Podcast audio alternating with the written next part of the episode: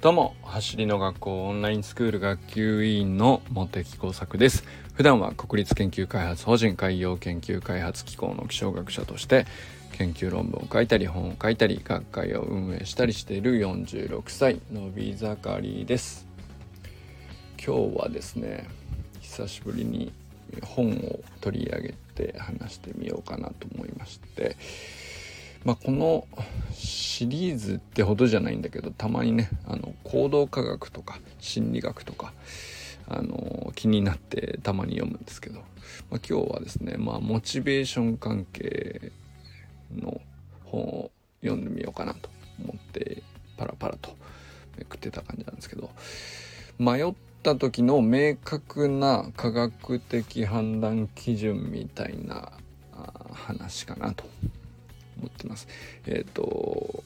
読んでた本は「図解モチベーション大百科」という池田隆正さんの本なんですけど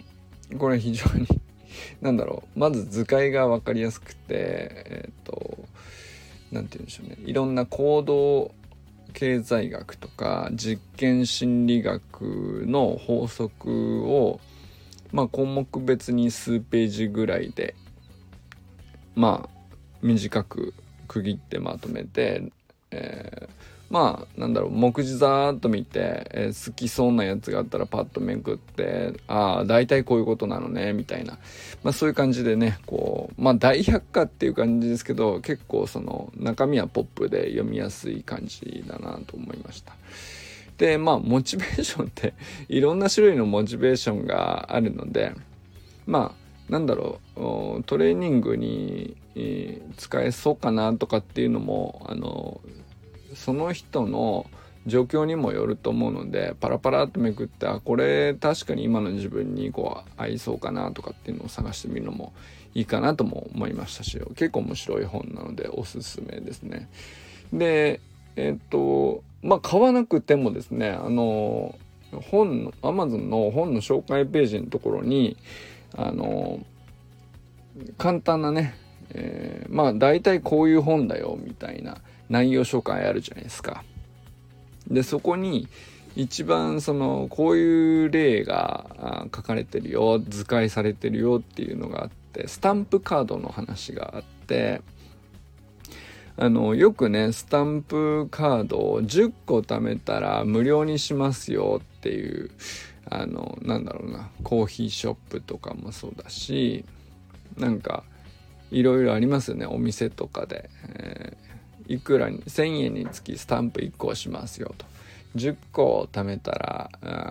うん、1個プレゼントですよとかってあるじゃないですか。で同じ10個貯めるっていう条件は一緒なんだけどよりモチベーションを高めるためにはあの12個マスがあってで2個すでにスタンプが押してある方があの貯めようっていう気持ちになりやすいみたいな。あのこれってもう心理学的に決定しているまあ人の癖なんだっていうことがまあ非常に分かりやすい例ですよね。まあ、よく見かけますよね。なんかスタンプ1個だけすでに押してあるとか2個押してあってであのマスは12個あるんだけど貯めなきゃいけないスタンプ自体は10個で変わりがないんだけどまっさらな10個のマスのスタンプカードに10個貯めるよりも12個のマスのところに2個押してあるとなんかもうすでに進んだ気になっちゃってるからあの3つ目を押したくなっちゃうっていうまあ、そこにモチベーションが湧くよねっていう話ですね。まあ、スタンプカードを渡すっていうだけでもある程度そのモチベーションは喚起されているんですけど、まあ、それよりもさらに2個押してあるっていう何もしてないのに まあそれだけで結構ねその気になるじゃんっていう話ですね。でまあこれって結構トレーニングでも言えるかなと思うんですよね。でまあそのそこまで、えー、露骨に一緒ではないんだけどオンラインスクールのメニューでもあの最初の入り口をあのちゃんと誰でもできるところからどんな人でもやり始めるっていうのはやっぱりそこはすごく大事なところでもうやる気満々の人もあのちょっと不安があったりとかちゃんと続けられるかなっていう人も、まあ、まずはねそのすごく小さなスモールステップを入学した時点で、えー、踏めちゃってるっていう、まあ、感覚を得ることが結構大事だったりすると思うんですよね。まあ、なんかそういう趣旨のことです。で、まあオンラインスクールのメニューに関してはそんなにね、その行動経済学とか実験心理学とか適用して組み立ててせゲチゲチに設計してるとかそういうことはないんだけど、まあでも意外と当てはまってることも多いよねっていうのはね、これまでも何回か紹介してきたことなんですけど。で、まあ他にもいろいろあるんだけど、あのーまあ、僕があの今日はね、えー、まあザラザラっとめくってて気になったのは迷った時のあの判断ってどうするのがあのいいのかなっていうのはあのどっちがいいってわからない時あるじゃないですか。でどっちがいい悪いっていうのは何だろうなあのいいっていうことを何どういう状態をいいと自分は定義するのかみたいなのがあやふやなんだ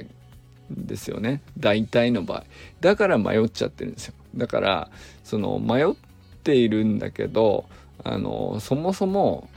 どういう条件が成立したらあの勝ちなのっていう勝ちの条件が決まってなかったり明確じゃなかったりみたいなことが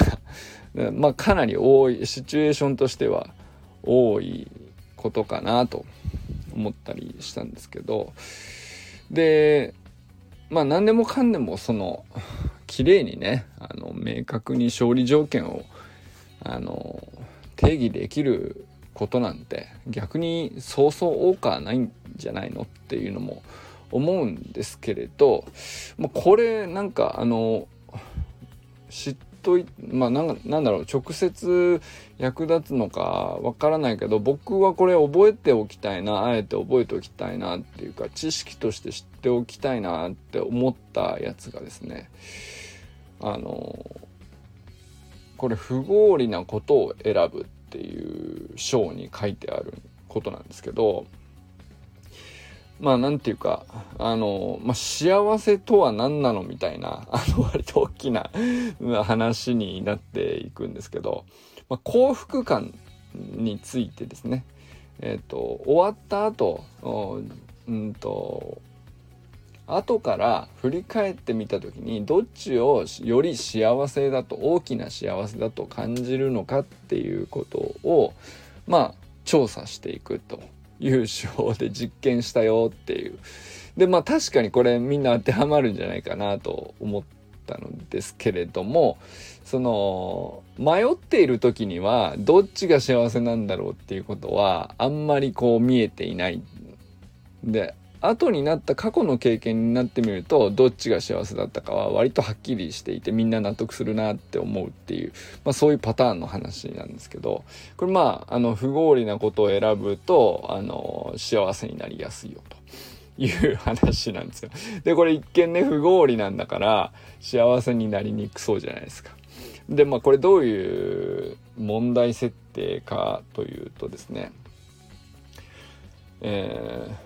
まあ、まず実験がどういうものっていう話なんですけど、まあ、いろんな人にあの専用の携帯を携帯電話を渡してですね数週間にわたってあの不定期でメールを送ったりとか電話をかけるとかしてその瞬間瞬間に今幸福ですか幸せですかっていうことをお聞きするという調査なんですよ。すごいランダムだけどシンプルであのもうほんとただそれだけなんですよ。で帰ってきたその答えを記録していくというだけの、まあ、めちゃくちゃシンプルな実験をやるんですけどでまあでも不定期なんですね。定期的ではないっていうところが大事なんですけどで何度も調査していくことによってあの幸福感をあのその時その時の瞬間的な状態ではなくて長く続いているその人の人生に対する見方というか特徴としてあの捉えることができるようになっていくんですね。まあそういう調査なんですよ。で2パターンあって、えー、経験に対する幸せ感なのか記憶に対する幸せ感なのかっていうのがこう2つ分か分かれるよと。でどういうことかっていうと経験の幸せ感っていうのは例えば今から旅行に行きますもう予定通り行きたいところに行けてすんげえ素敵なところでめちゃくちゃ景色が良くてまあ友達にも囲まれて楽しいとかすげえ幸せ美味しいものたくさん食べたみたいなまあそういう経験ですよね。それに対して「あ幸せです」っていうことを答えてくる可能性まあこれはすごい分かりやすいイメージしやすいんじゃないかなと思うんですよね。でこれがまあ一つのパターンです。経験の自己って呼ばれるパターンなんですけど自己は自分の字に「子は己」っていう字ですね。自己ですね。でもう一方は記憶の方なんですよ。これその瞬間の体験ではない。経験とか体験そのものではなくて、えー、記憶に対して幸せを感じているっていうやつね。でこれはあのー今すんげえ忙しい。超大変。あのめちゃくちゃしんどいとか。あの仕事がめちゃくちゃ大変なのか人間関係でめちゃくちゃ悩んでるのかいろいろあると思うんですよ。記憶としてはね。まあ、僕も 過去の記憶としてはうまく友達が作れなかったとかうまくおしゃべりできなかったとかあのーまあ振られちゃったとかもありますよね。まあとにかく過去超大変だったあのしんどい思いをしたとかっていうのがあるんだけど大変だったけど乗り切ってあれよかったな結局ああいうことをできてっていう、まあ、そういう幸せ感ってあるじゃないですか。でそれは記憶の事故っていうんですけど、まあ、それどっちに対しても幸せですかって尋ねられた時にどっちに対しても「はい」っていう答えが返ってくる可能性があるわけですよね。でまあどっちも幸福感といえば幸福感だから経験の場合は今を楽しむことによって得られる幸福感ですよね。で、えー、もう一方は記憶だから苦しいことを経験しながら振り返った時にあれ結局良かったよねっていう満足感があの幸福感につながるっていうタイプのやつでこれどっちが幸福なのっていう実験なんですよ。でこれはまあだからトラブルがあなくて楽しかったよかったっていう幸せの場合とトラブルが前提ですよね。しんどいことがたくさんあるっていう経験がまず先にあってその前振りがあった後に、えー、まあでも結局落ち着けてよかったのかすごいあの雨降って地固まるのか成功大成功につながるのかわからないですけどいろんなパターンあると思うけど、まあ、結局そのしんどかったっていう前振りの後に満足感がやってきて幸福感につながるっていうパターンですね。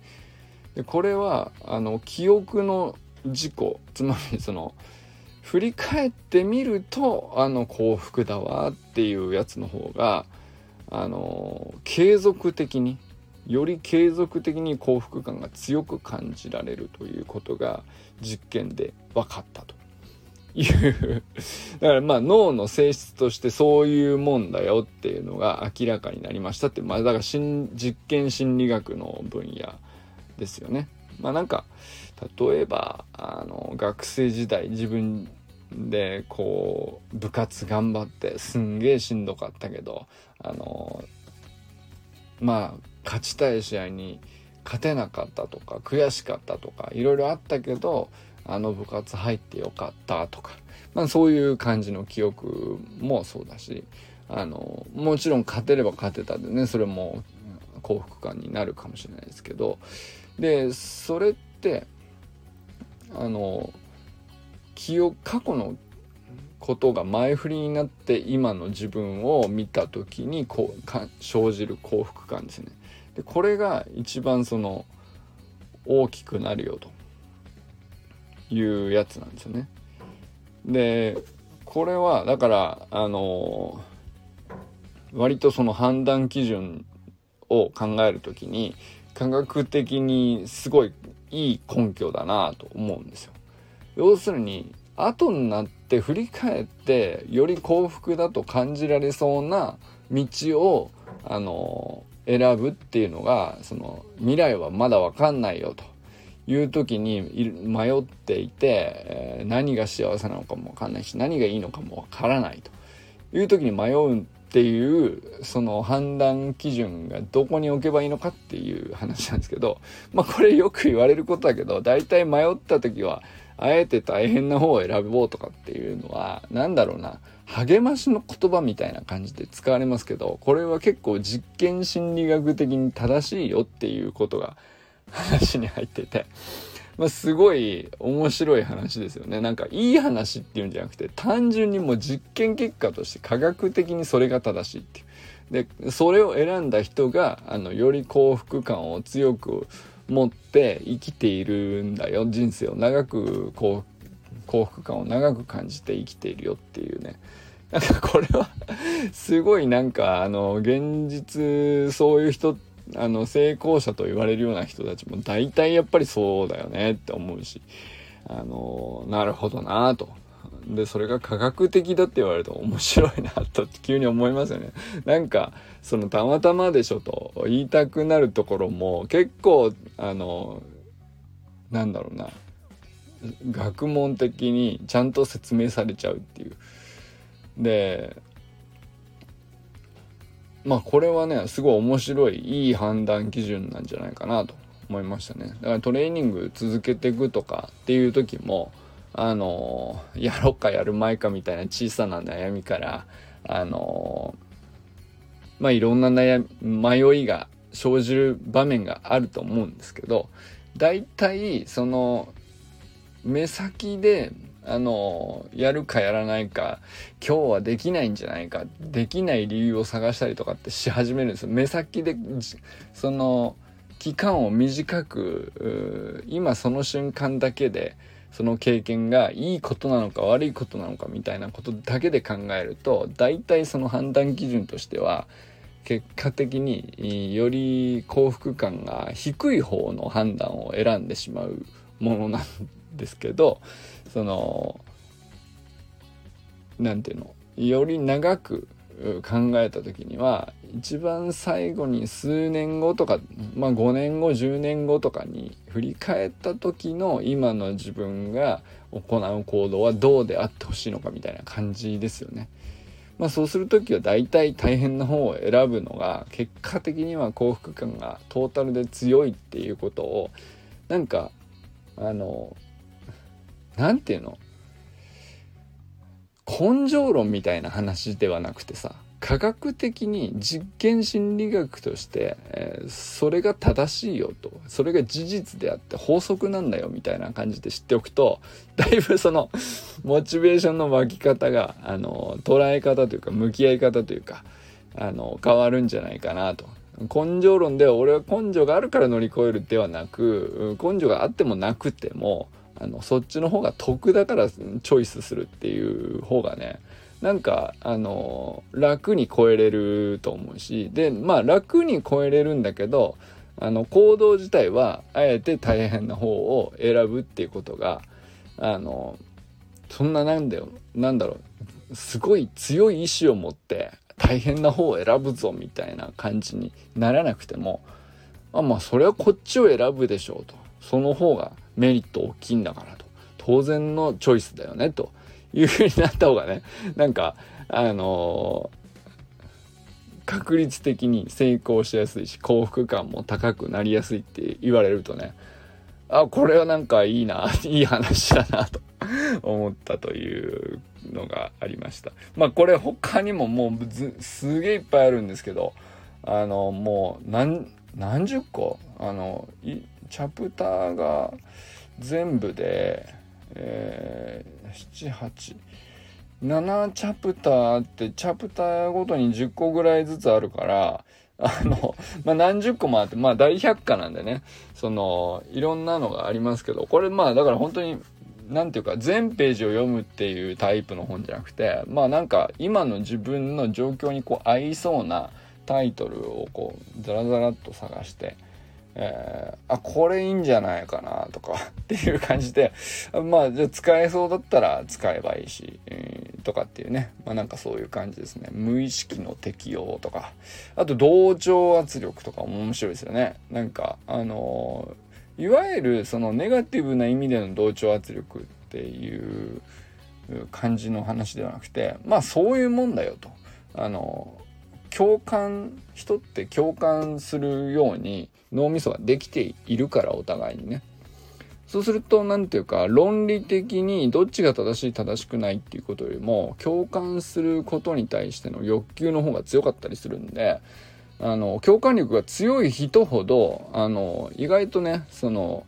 周りに合わせる方を優先してしまってそのことに対して周りに合わせてあえてやっているのであってあの論理的には間違いだみたいな区別がつかなくなっちゃうっていうのが結構あるらしいんですよね。これ面白いですよね。なんか同調圧力っていうのはなんかあの嫌なことを周りから押し付けられたとかそういうことじゃなくてあのまあ過半数以上の人たちがたまたまその行動をしてたりとかするとそっちを正しいと思い込んでしまう。うんまあ共感する方を優先してしまう。でまあなんか普段の自分だったら明らかに別な選択肢を選んでいそうなのに、多数派に馴染むことの方を、まあ、優先するように脳みそってこう働くようにできちゃってんだよみたいなのとかもねなんかすごい面白い話ですよね。これなんか別に日本人は同調圧力がなんたらかんだらみたいな、その、そういうニュアンスでもよく使われますけど、別に日本人に限った話ではなくて、えー、基本的に人間の脳みそってそういう風に仕組まれているのでまあなんだろう良くも悪くもなんですけどね。あの同調圧力っていうのはあのどこにでも厳然と存在してて、まあ、そういうチョイスをする癖があるのは当然なんだよと。まあ必要だからそういうのもあるしまあ、えー、そういう癖があるからこそたまに間違っちゃうっていうバグというのかな。あの、まあそういうこともあるよっていう、まあそれはお互い知っとくといいよねっていう話とかもね、まあ僕は結構面白かったですね。心筋効果とかも面白かったですね。学習動機。あとは、まあなんかちょっとタイトルだけ読むだけでも結構面白くないですか？えー、そうですね。小分け戦略とか。あの、最初の話でそのスタンプカードを2つつけとくといいよねっていうのを目標購買っていうらしいですね。あのあとは何だろう他にも結構いっぱいあるんですけど、えー、役割の力とか、えー、自信過剰バイアスなんかねそのパッと聞いただけであ大体こういうことかなみたいなので、えー、あの読んでみるとあの意外とその今の自分に合ったあのモチベーションってこれを使ってるなっていう風に分析もできるし逆にそのいまいちこう迷いが生じがちだなこういう時にみたいな時の分析としてもまあさっきみたいな話は使えるかもしれないですね。あとは何でしょうね 他にもコントロール欲とか はい。ジャムの法則も僕好きですね。はい。これ結構有名だと思います。えっ、ー、と、まあ、感情表現。えー、感情は結構ね、あのー、記憶のすり替えとかもありますね。問題の客観視。はい。なんか感情、その結構ね、その、あの行動経済学とか実験心理学とかっていうのはあのまあなんだろうな学問全体の話としても面白いんだけどなんかその結局僕何が好きかっていうとあの物事考える時に自分は論理的であったり合理的に考えてるつもりっていうやつがあの僕の中にねこう明らかにあるんですよ。だけどあの後から振り返ってよくよく考えたらめちゃくちゃ不合理なことしてるとかあの、全然論理的じゃなくて、あれ感情に流されてるよねっていう やつって その時なんで気づけないのかなっていうのが、あの、あって、まあそれはまあいろんなバイアスがこう、あの、作用しているんだけど、うんとでまあそのバイアスがあることだってさ客観視が大事なことだって分かってるのにそこから逃れられなくて結構不合理なことやっちゃう。で自分はそのあの大体なんだろう論理的であるつもりだったり合理的なことをやってるつもりなんだけどまあまああのかなりの割合で その感情に流されているしうんと不合理なことをあの合理的だと勘違いしてしまうみたいなのはめちゃくちゃあるんですよね。でまあこれが何て言うかあのその人の可愛げでもあったりとかすると思うんだけどそんなことしちゃうみたいなあの風に見ても取れたりするのかなとも思いますけど。まあでも、あの、知っとくとまたさらにね、なんか愛おしくなるんじゃないかなと思ったりしたので、えー、まあ、た、まあ、たまにはね、こういう行動経済学とか実験心理学の範囲、ちょっと久しぶりでしたけどね、こういう本の紹介みたいな感じなの。